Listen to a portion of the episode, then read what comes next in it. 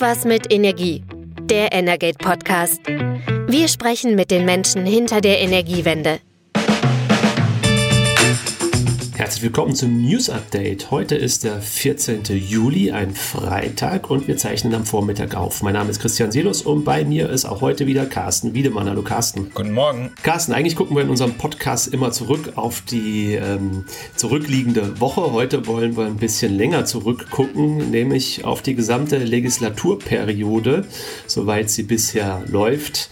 Ähm, wir haben vorab gesagt, naja, wir ziehen so eine Art Halbzeitbilanz. Es ist noch nicht ganz Halbzeit, weil die Legislatur läuft jetzt seit anderthalb Jahren. Ähm, insgesamt soll sie ja vier Jahre dauern, wenn die drei Parteien, die sich da in der Ampelkoalition zusammengefunden haben, denn so lange durchhalten. Ähm, zwischendurch stand das ja jetzt auch in den letzten Monaten vielleicht sogar schon mal auf der Kippe. Die Energiepolitik, vor allem der Wärmebereich, war da ein ganz entscheidender Punkt.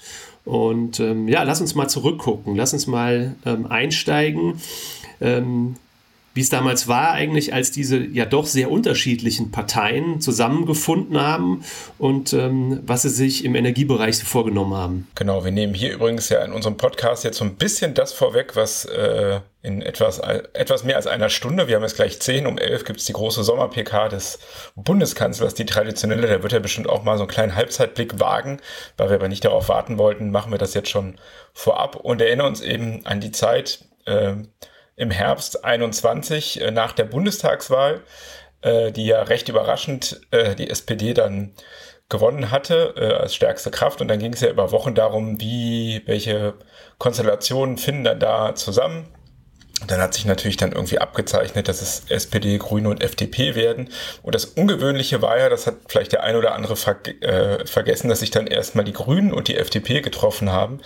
Und äh, bilateral verhandelt haben und dann geguckt haben, ob es klappt. Und dann kam erst der größere Partner, die SPD, dazu und da wurden eine Menge Selfies geschlossen mit großer Einigkeit. Erinnert man sich vielleicht äh, das Selfie von Habeck und Baerbock ähm, und Volker Wissing und äh, Christian Lindner sozusagen, die Spitzen von FDP und Grünen, äh, in großer Einigkeit, äh, so ein Selfie, wir haben hier verhandelt. Ähm, ja, und dann gab es ähm, den Koalitionsvertrag, der wurde dann hier vorgestellt äh, in Berlin an einem besonderen Ort im Westhafen. Da war ich auch in so einem alten Industriegebäude und da wollte man damit eben schon Aufbruch äh, signalisieren und hat sich ja auch so ein bisschen an dem Motto, das steht ja auch über dem Koalitionsvertrag, mehr Fortschritt wagen.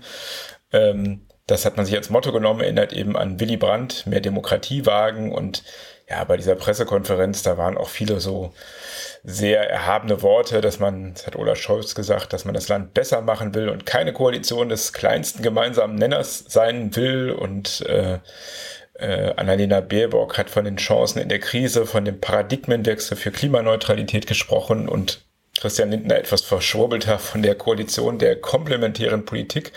Also man hat eben eine große Einheit erstmal versucht zu zeigen und sich in diesem Koalitionsvertrag ja auch sehr viele Sachen vorgenommen. Der ist überschrieben eben auch nochmal mit mehr Fortschritt wagen, Bündnis für Freiheit, Gerechtigkeit und Nachhaltigkeit.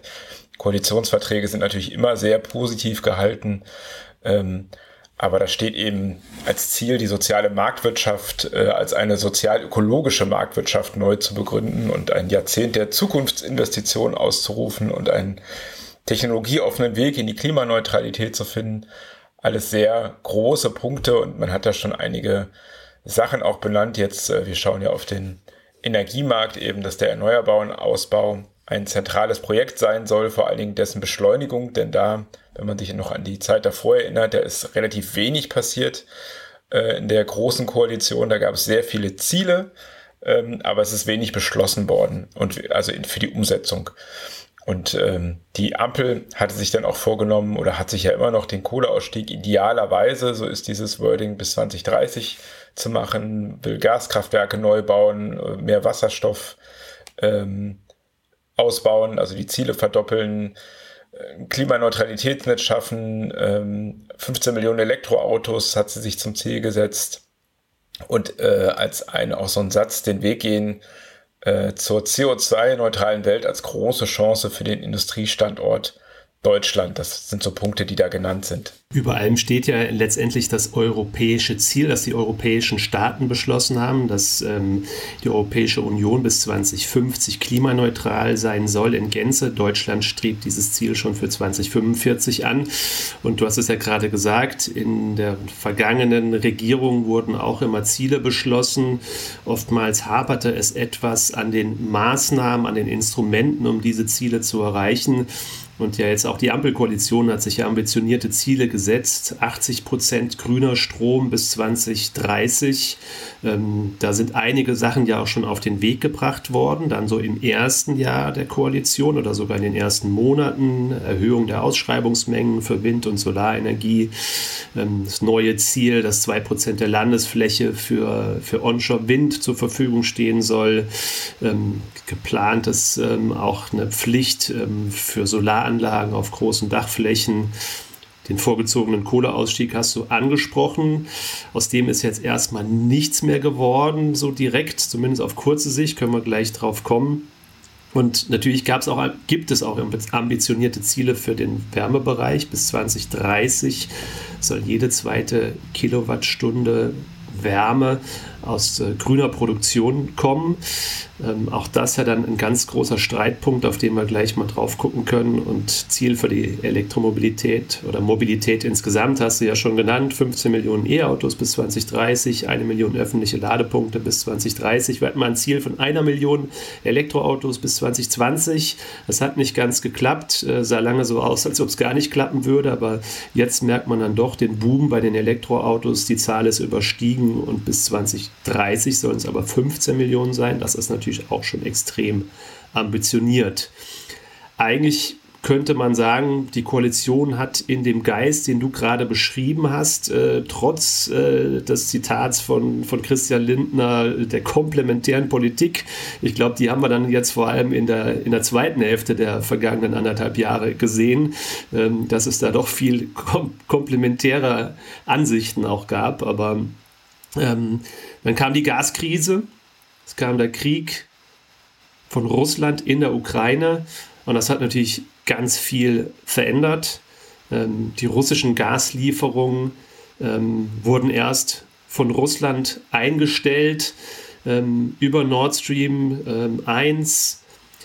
Deutschland und äh, die Europäische Union haben dann gesagt, ja, Nord Stream 2 wird nicht eröffnet. Mittlerweile liegen eigentlich beide Ostsee-Pipelines, die russisches Erdgas nach Deutschland und nach Westeuropa gebracht haben, in der Ostsee in, in Trümmern. Ähm, sehr wahrscheinlich irreparabel, auch wenn es zuletzt noch mal Meldungen gab, dass Schäden an einer Leitung vielleicht gar nicht so groß seien wie ursprünglich angenommen.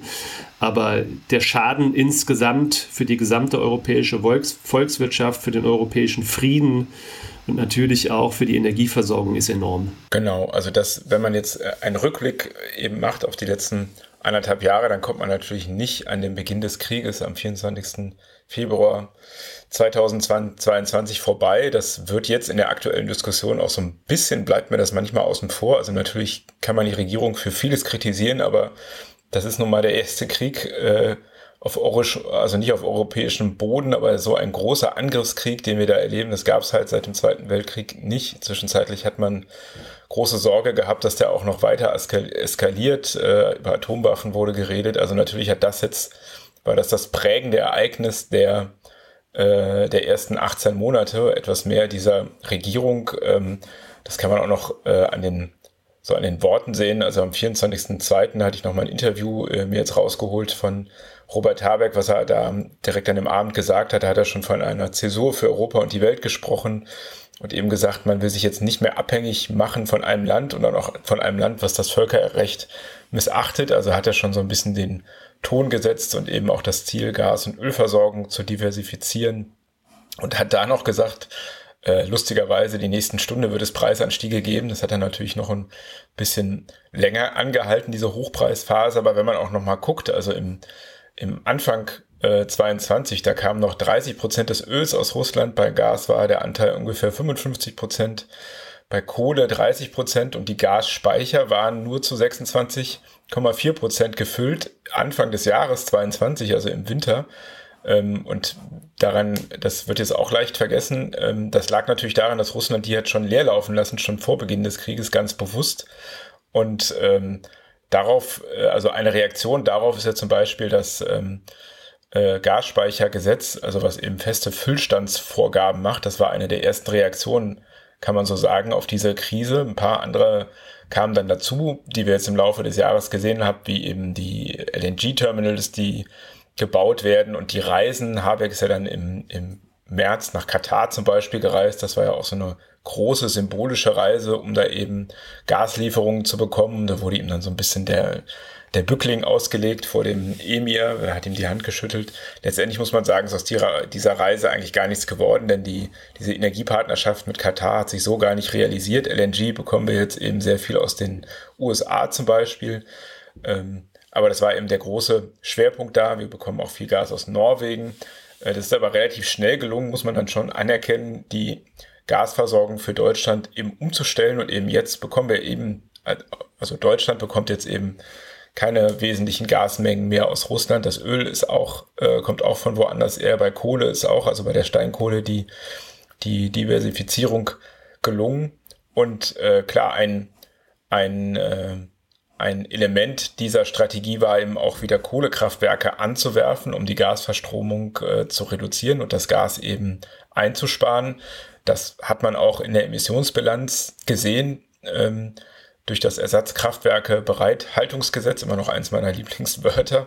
Ähm, aber gleichzeitig hat man auch, und das hast du auch schon angedeutet, äh, mit dem Osterpaket, das war zwar auch schon vorher geplant, aber das ging natürlich noch schneller, eben den erneuerbaren Ausbau beschleunigt und eben auch die Erneuerbaren als im überragenden Interesse eingestuft bei den Genehmigungsverfahren, um das eben deutlich zu beschleunigen und die eben noch auf eine höhere Ebene zu setzen. Das ist eben auch ein Ergebnis sozusagen, dass man gesehen hat, man muss da einfach noch schneller werden. Das ist noch nicht so ganz gelungen, ähm, kann man sagen. Also es ist einfach immer noch ein wahnsinniger Flaschenhals in Genehmigungsverfahren beim erneuerbaren Ausbau, aber der Wille ist auf jeden Fall da, erkennbar. Es hakt da jetzt eben noch an anderen Punkten. Auch der Netzausbau soll weiter beschleunigt werden. Auch da haben wir schon in der Vergangenheit schon viele Gesetze gesehen, alle irgendwie mit einem Titel Netzausbau, Beschleunigungsgesetz und Novellen davon und nochmal Beschleunigung.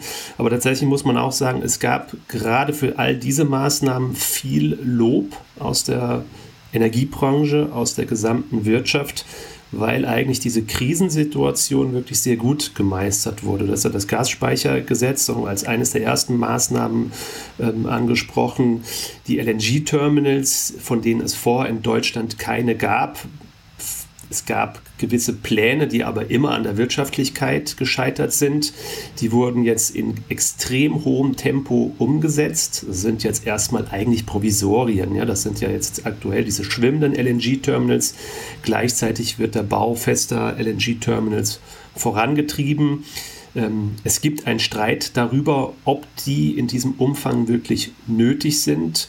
Ähm, würde ich sagen, aus meiner Sicht ist das ein recht national verengter Blick, denn auch wenn Deutschland jetzt weitgehend frei von russischen Erdgaslieferungen ist, was vielleicht nicht hundertprozentig stimmt, weil auch in den LNG-Mengen teilweise russisches Erdgas drin ist und auch zeitweise über die Nachbarländer wie Österreich noch, noch Erdgas nach Deutschland kommt, in dem dann wiederum relativ hohe russische Gaslieferungen drin sind, denn viele Länder Osteuropas, auch Österreich, sind weiterhin extrem abhängig von russischen Gaslieferungen, die ja ausgerechnet kurioserweise über die einzig verbliebene große Importroute ähm, weiterhin kommen, nämlich durch die Ukraine, während ähm, eben die Lieferungen durch die Ostsee und auch über Weißrussland und Polen mittlerweile versiegt sind.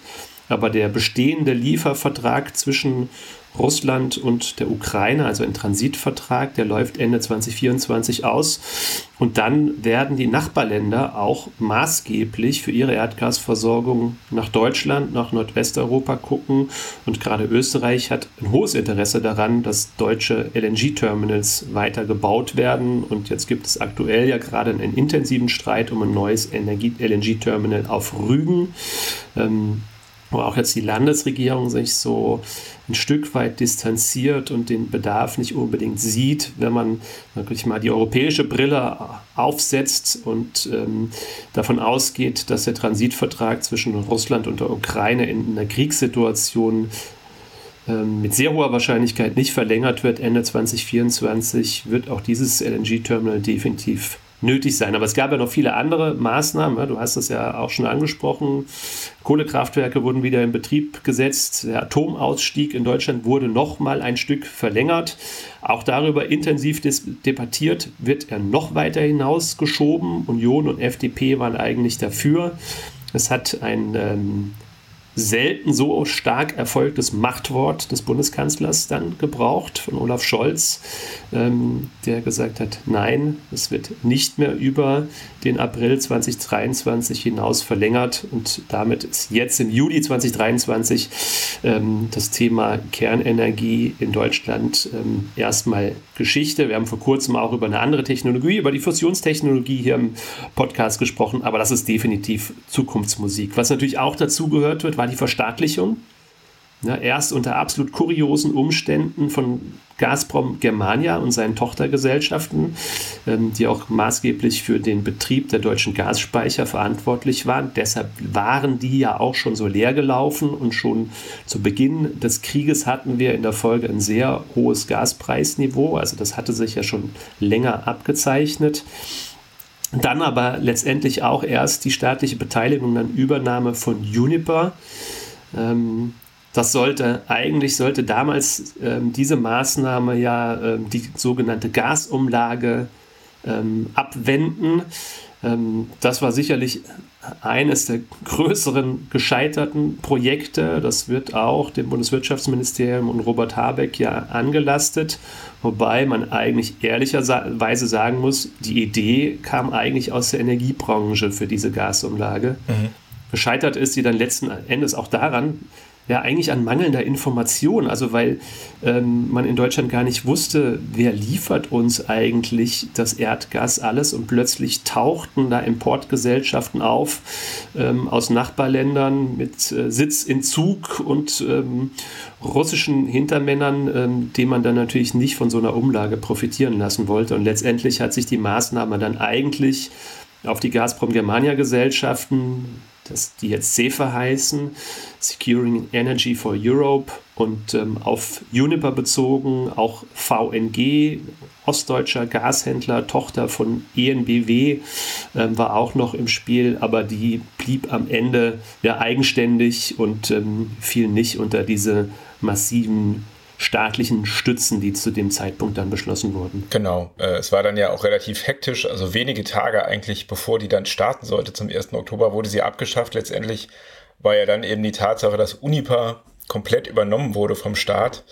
Äh, es ist halt auch noch, finde ich, immer eine ganz bemerkenswerte Entwicklung, dass sozusagen mit einem FDP-Finanzminister ein Unternehmen verstaatlicht wird. Verstaatlichungen sind ja eigentlich immer genau das Gegenteil von dem, was die FDP möchte. In dieser Notsituation hat man da eben reagiert, damit das Unternehmen eben nicht vor die Hunde geht und dann konnte man keine Umlage mehr erheben für einen Staatskonzern, dann auch eine Umlage von allen Verbrauchern verlangen. Da musste man eben schnell äh, das wieder rückabwickeln. Teilweise war das schon erhoben und äh, von der Union hieß es dann, das ist die Chaosumlage von äh, Robert Habeck. Das war sicherlich so der erste Punkt, äh, wo ihm am Anfang stand er ja relativ positiv da, so in der ersten Krisenreaktion, weil dann auch vieles gelungen war. Aber das war sicherlich der erste Punkt äh, in der Energiepolitik, der so ein bisschen, äh, also nicht nur ein bisschen, der daneben ging, der auch dann schlecht kommuniziert war, für Verunsicherung gesorgt hat.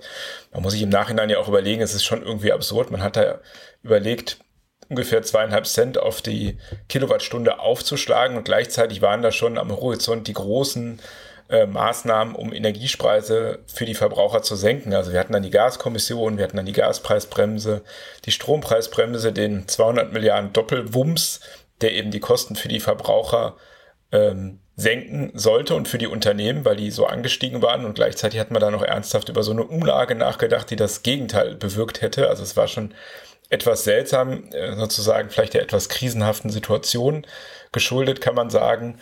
Ähm, aber sicherlich kann man an dem Punkt schon feststellen, da ist so ein bisschen die glückliche Hand verloren gegangen. Ähm, das AKW-Thema hast du schon anbekommen. Das war eigentlich das Also ein Machtwort hätte man sich vielleicht in den vergangenen Worten auch bei anderen Themen mal gewünscht. Das war das Einzige, wo es das äh, überhaupt gegeben hat, so in so einer deutlichen Form. Ähm, mein Lieblingsprojekt äh, ist ja auch immer noch die oder das schwimmende Ölkraftwerk, was zwischenzeitlich ernsthaft vom Wirtschaftsministerium vorgeschlagen wurde. Denn äh, Habeck hat ja zwischenzeitlich gesagt, ja, wir können auch zwei AKWs im Süden weiterlaufen lassen.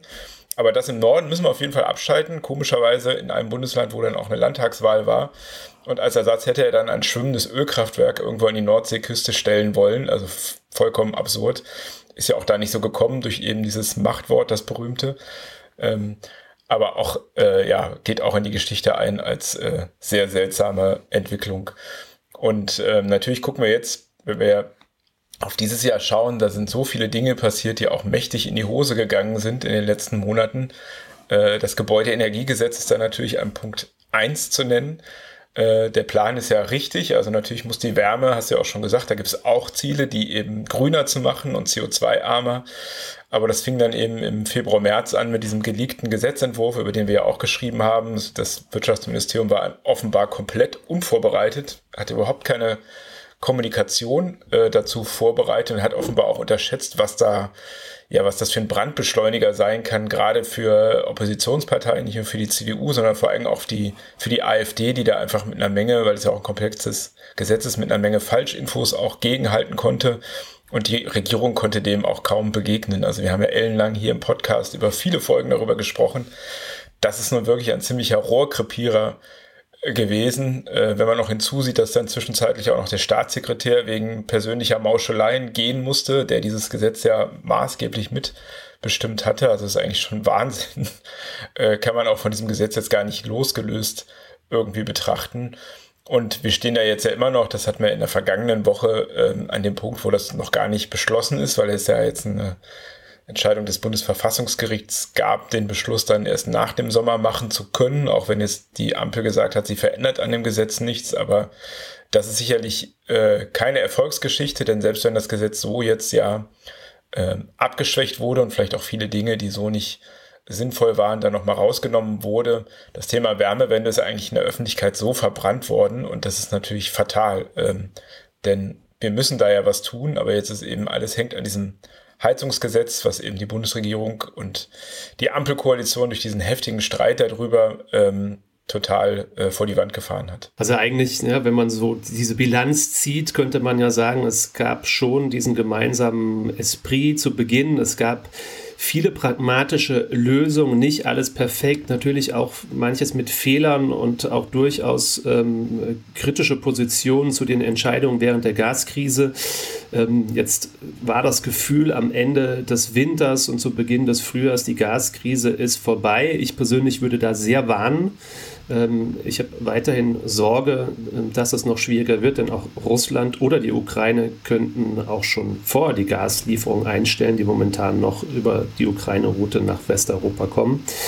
Aber seitdem ist irgendwie der gemeinsame Pfad definitiv verloren. Und vor allem scheint auch der Koalitionsvertrag ja dann durchaus auch in Vergessenheit geraten zu sein, denn da stand jetzt gerade beim Thema Wärme stand das ja schon drin. Es stand, steht im Koalitionsvertrag, also ab 01.01.2025, das wurde nachträglich noch geändert, sollte jede neue Heizung mit 65 Prozent erneuerbare Energien betrieben werden. Also darauf haben sich die drei Koalitionspartner verständigt und haben sich dann angesichts der Gaskrise ja darauf verständigt in einem Koalitionsausschuss, dieses äh, Datum um ein Jahr vorzuziehen, 1.1.2024. Ähm, gut, dann kann man eigentlich sagen, ist die FDP durchaus da ausgeschert und dieses Ziel gibt es jetzt ja eigentlich so nicht mehr. Also ja für den Neubau, aber eben nicht mehr generell, weil im Bestand wird das Ganze jetzt deutlich nach hinten geschoben und auch dort, wo die Option Wasserstoffheizung im Raum steht, wird die Zielmarke auch nochmal sehr deutlich nach hinten geschoben. Also es ist auf jeden Fall eine massive Abkehr von dem, eigentlich, von dem eigentlichen Ziel im Koalitionsvertrag. Vielleicht hätte man mit etwas politischem Pragmatismus dann auch sich nochmal darauf verständigen können, vielleicht von diesem schnellen Ziel 2024 abzurücken. Gut, jetzt gilt es zumindest für den Neubau, da ist die Weichenstellung klar. Im Bestand schiebt sich jetzt erst einmal alles noch ein Stück weit nach hinten. Aber da ist schon so der Eindruck, äh, dass äh, die Parteien den gemeinsamen Pfad ein Stück weit verlassen haben. Vor allem FDP und Grüne marschieren aktuell bei diesen Themen in zwei unterschiedliche Richtungen. Und ähm, das Machtwort, das vielleicht dann von dem größten Koalitionspartner dann auch erforderlich gewesen wäre, ist so zumindest öffentlich nicht vernommen worden. Ich glaube, die SPD hat auch viel zu lange zugeguckt bei dem Thema, weil was bleibt hängen? Auf jeden Fall an Schaden ähm, für die Wärmewende. Ähm, jeder hat sich mit diesem Thema, glaube ich, in der letzten Zeit beschäftigt. Alle Menschen haben sich darüber unterhalten und es hat vor allem Ängste ausgelöst, Sorgen, ähm, Angst vor einer finanziellen Überforderung und ähm, ich glaube, das hätte man auf jeden Fall vermeiden können. Richtig. Und äh, was genauso äh, ich schwierig fand in den vergangenen Monaten ist äh, zu einer äh, Regierung gehört natürlich auch immer oder ins politische System eine starke Opposition.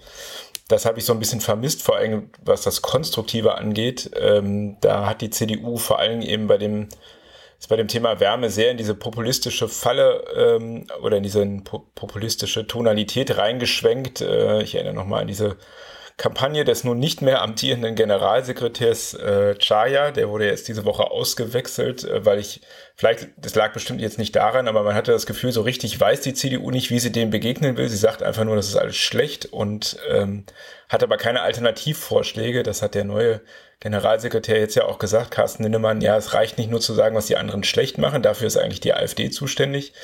Ähm, kann man dazu fügen, denn die kritisiert einfach nur, hat aber außer es soll alles so bleiben wie vor 50 Jahren keine Vorschläge.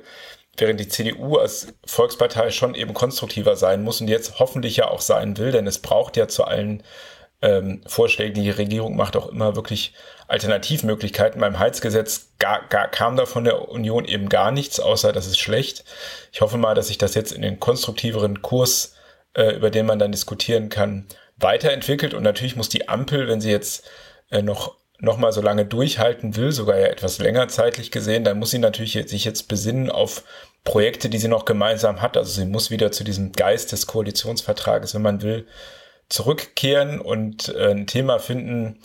Das heißt ja jetzt, man will sich auf die Wirtschaft kon äh, konzentrieren. Da kann man natürlich überlegen, wie, wie macht man das? Also was können Projekte sein? Es gibt ja jetzt von Lindner diesen Vorschlag für eine ähm, Klimainvestitionsprämie, das hat er diese Woche präsentiert. Das ist vielleicht der erste Punkt. Wir werden sicherlich nach dem Sommer auch noch mal weiter über den Industriestrompreis reden, aber natürlich diese Transformation der Wirtschaft in diesem Umfeld ist natürlich elemental. Das sagen alle Unternehmen. Also ähm, CO2-arme Technologien, das ist jetzt nicht nur was für den Klimaschutz, das ist auch einfach ein Standort- und ein Wettbewerbsthema. Also die ganze Wirtschaft geht in diese Richtung weltweit und da muss man eben mitschwimmen.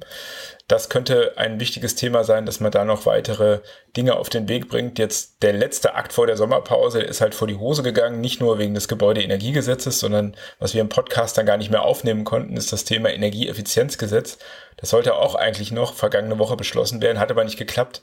Schlicht und ergreifend, weil die Ampel es nicht geschafft hat, dafür zu sorgen, dass genügend Abgeordnete im Plenum sind. Das hat die AfD dann gerochen und mal zählen lassen und dann waren zu wenig Abgeordnete da. Also gab es keine Abstimmung. Das heißt, das Gesetz konnte nicht beschlossen werden wegen so einer Sache. Das ist natürlich ähm, dramatisch schlecht, kann ich nur sagen, dass man das nicht organisatorisch hinbekommen hat. Das wird, muss dann eben nachgeholt werden. Und ich hoffe mal, dass jetzt dieses Ereignis setzt jetzt nicht den Ton für die kommenden anderthalb, zwei Jahre, sondern man kommt dann doch wieder zu einer konstruktiveren Art des Regierens. Ja, also ich würde auch sagen, in dem Punkt ist definitiv jetzt ein Durchschnaufen und dann wieder zusammenraufen und nicht nur der drei Ampelparteien, sondern eigentlich ja auch der Union. Ähm, ich glaube, man sieht, dass keine dieser vier beziehungsweise fünf Parteien, wenn man die CSU einzeln betrachtet, ähm, momentan von diesem politischen ja, Gezeter profitiert ähm, sondern es ist einzig, einzig die, die sechste Partei. Ähm, gut, die Linke gibt es auch noch, aber es profitiert vor allem die AfD und ich finde natürlich gerade das, was du angesprochen hast, dass in dem Bundestag ähm, am letzten Tag vor den, vor den parlamentarischen Sommerferien nicht mehr genügend Leute da sind, um Gesetze zu beschließen, ist natürlich ein Desaster. Das ist auch verantwortungslos. Also ähm, da schadet sich die Politik selbst einfach enorm und da kann man nur hoffen, dass sie daraus Lehren zieht und dass sie mit einem anderen Geist aus dem Sommer kommen, denn es werden auch natürlich nicht nur, aber natürlich auch im Energiebereich weiterhin neue Beschlüsse, gemeinsame Beschlüsse erforderlich sein. Industriestrompreis ist ein Streitthema, über das wir schon gesprochen haben. Auch da bräuchte die Koalition dann irgendwann eine Einigung. Im Laufe des Jahres soll es noch eine neue Kraftwerksstrategie geben. Ähm, du hast die Gaskraftwerke angesprochen, die nach allgemeiner Einschätzung weiterhin benötigt werden, die sich aber aus eigener Kraft nicht finanzieren. Kein Unternehmen ist momentan bereit, in ein neues Gaskraftwerk zu, zu, zu investieren. Also da braucht es letztendlich dann doch ein politisches, ein staatliches Konzept dafür. Das Strommarktdesign wird weiterhin eine große Herausforderung, je weiter sich ähm, der Strommarkt Richtung erneuerbare Energien dreht. Ähm, desto größer ist der Bedarf, auch das Strommarktdesign entsprechend anzupassen. Ähm, und es wird noch weitere Weichenstellungen geben. Und ähm, ich hoffe auch sehr, dass wir jetzt in den verbleibenden ja doch immerhin noch zwei Jahre in dieser Koalition definitiv einen anderen Geist sehen, als wir den jetzt in den letzten Monaten hatten. Ähm, ich persönlich fand ihn auch sehr anstrengend. Ich fand ihn nervig. Er war ähm, äh, ziemlich destruktiv und ich glaube definitiv äh, nicht zielführend, ähm, wenn man es mit der Energiewende, mit dem Klimaschutz ernst meint. Ja, und dann können wir jetzt nämlich auch an dieser Stelle in unsere persönliche Sommerpause gehen. Richtig, genau. Wir zwei beide ähm, wechseln uns ab mit, den, mit dem Sommerurlaub und ähm, halten dann aber auch abwechselnd ähm, für unser Newsportal, für den Energet Messenger die politischen Nachrichten und Geschehnisse im Blick. Und deshalb machen wir jetzt eine längere Pause und melden uns nach den Berliner Sommerferien wieder. Sofern nichts Besonderes passiert, dann sind wir natürlich ganz schnell wieder aktiv und ähm, lassen uns hier im Podcast wieder hören. Bis dahin erstmal ganz vielen lieben Dank fürs Zuhören. Wir freuen uns natürlich, ähm, wenn Sie auch nach den Sommerferien uns wieder folgen, uns zuhören und wir wünschen auf jeden Fall einen schönen Sommer. Auch allen Zuhörerinnen und Zuhörern eine gute Erholung hoffentlich, wenn Sie ähm, Urlaub haben, wenn Sie in den Ferien sind. Und ansonsten hören wir uns dann hoffentlich frisch, erholt, mit neuem Geist ähm, nach den Ferien wieder. Bis bald. Bis dann. Das war Irgendwas mit Energie, der Energate Podcast. Tägliche Infos zur Energiewende liefern wir auf www.energate-messenger.de.